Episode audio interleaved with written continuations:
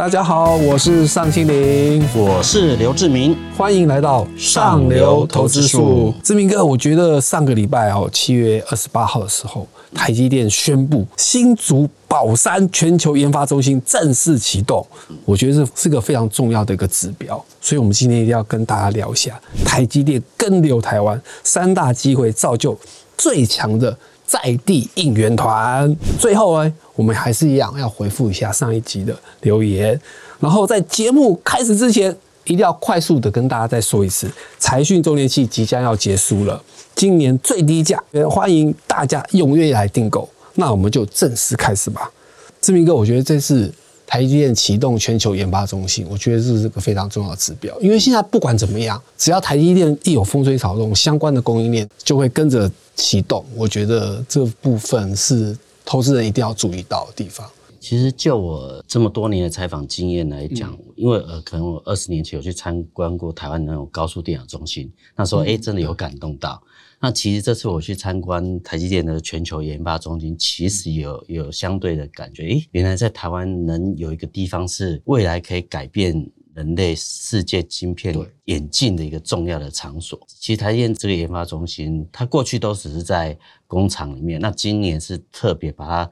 全部弄成一栋崭新的大楼，大概九万平哈，四十二个足球场那么大。未来会有大概七千个工程师在这个研发中心。那主要的研究的课题就是第一个是两纳米的量产，再是一点四纳米的这个实验量产。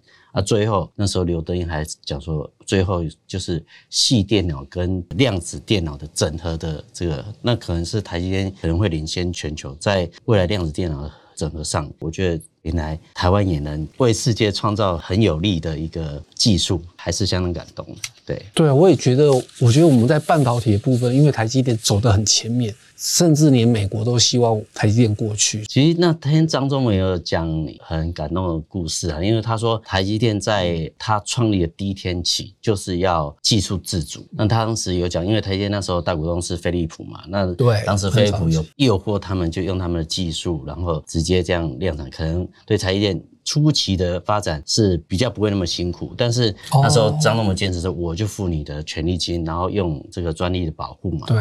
那之后就台积电就做一些技术的研发。那他有讲说，其实经过了三十年，一直到七纳米量产的那一天，他才觉得台积电的技术领先世界。你看这是多漫长的一个布局，真的，真的是非常感动。对，那我一定要好好问一下志明哥，因为志明哥有特别去参访嘛，嗯，所以我想问一下，我相信投资朋友最关心这个话题，这次的在地化供应链当中有哪些要密切注意的？其实大家过去可能。只专注在台积电那个技术领先嘛，哈，那其实我们看张忠谋也讲，哎，台积电为什么会那么好？他强调是跟四百个客户一起共舞。然后等于是一起研发，不像 Intel 只有一个人的武士，所以说它可以一直成长。其实很多人忘记了，其实台积电还有一个重要的护城河，就是它跟在地的这些厂商的合作，尤其是跟台湾厂商合作，其实是越来越密密切。其实台积电在二零一九年的时候就成立一个专案小组，就是专门希望能跟台湾这个有技术人，让他技术跟上来，然后对有达到那种半导体等级。是，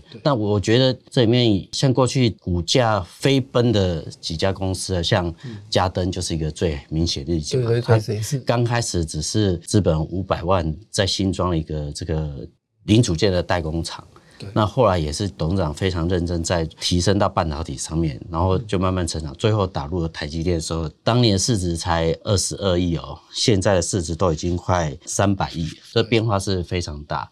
那其实还有像什么光源科啊，过去也是也有些风风雨雨嘛。那时候为了要让台积电有到六 N，就是这种精度的这个靶材嘛，哈，那也是跟台积电算是合作研发之后，它的那市值也是成长很快哦，有从当年的时候才一百多亿，那现在也都两百多亿了嘛。其实这样例子是很多啦。目前看起来，其实越来越多的像圣衣啊，跟三福化工跟上品。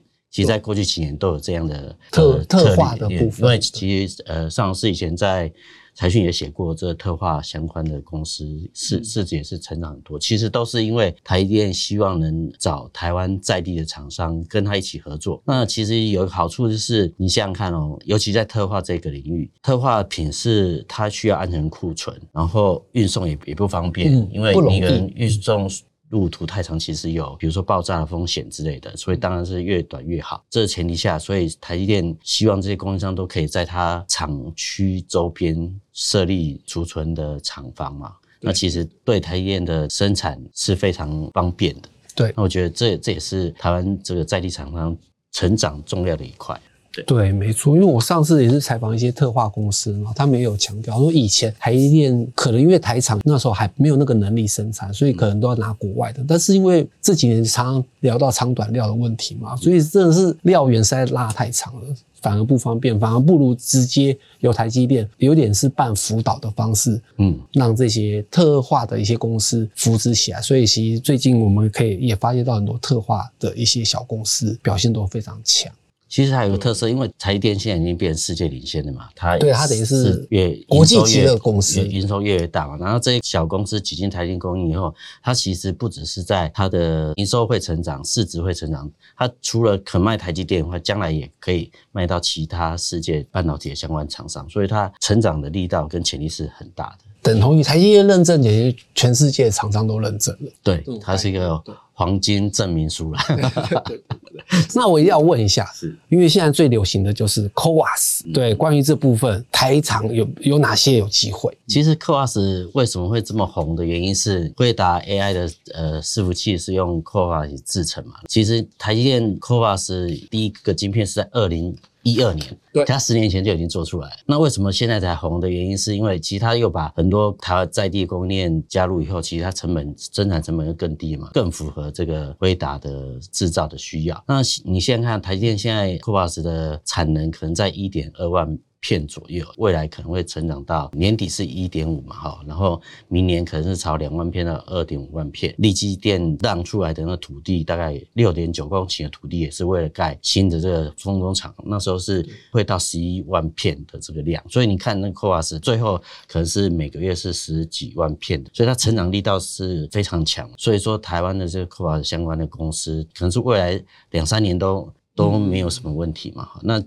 当然，市场会关注像星云、哦，像宏硕、像万润跟泰森这四家公司是市场上比较注意的公司嘛。那像认为纯度比较高，纯度高，然后像星云的股价就是非常强势嘛。那红硕也是慢慢往上垫。那现在看起来像。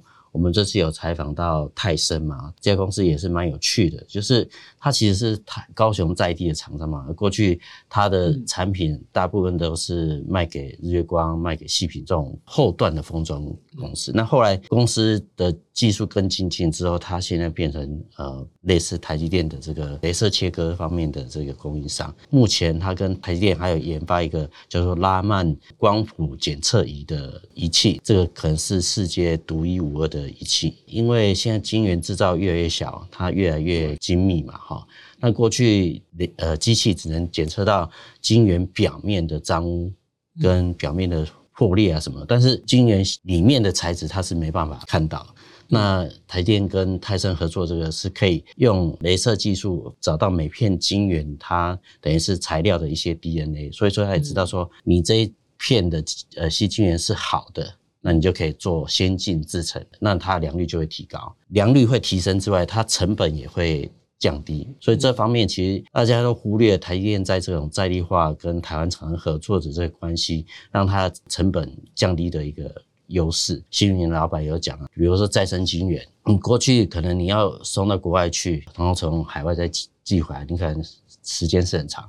但是新云工厂的再生晶圆只要一天，他就把它搞定，那你这效率是过去的多少倍？那所以看起来台电在跟这些在地厂商合作越来越密切的状态下，生产制造成本相对有优势，然后市场会越来越大的呃重要的护城河的一个重要的原因啊。对对。而且我们也发现到，其实为什么台积电可以遥遥领先三星，关键就是 CoWAS，因为三星到现在 CoWAS 都还搞不出来，因为要有 CoWAS，你才有办法做出 AI 的产品、AI 的晶片。所以，投资朋友，接下来我是觉得 CoWAS 相关的厂商啊，相关的应用一定要密切注意，股价可能都会比较有所表现。因为它好，可能至少好到二零二五年，就能见度那么长的产业应该不多啦。对，因为从现在法说，不管是任何一家半导体法会，都会强调说，可能他们现在是没有，虽然是没有 AI 订单，但是明年开始，就因为 CoWAS 的关系，所以接下来订单就会很满。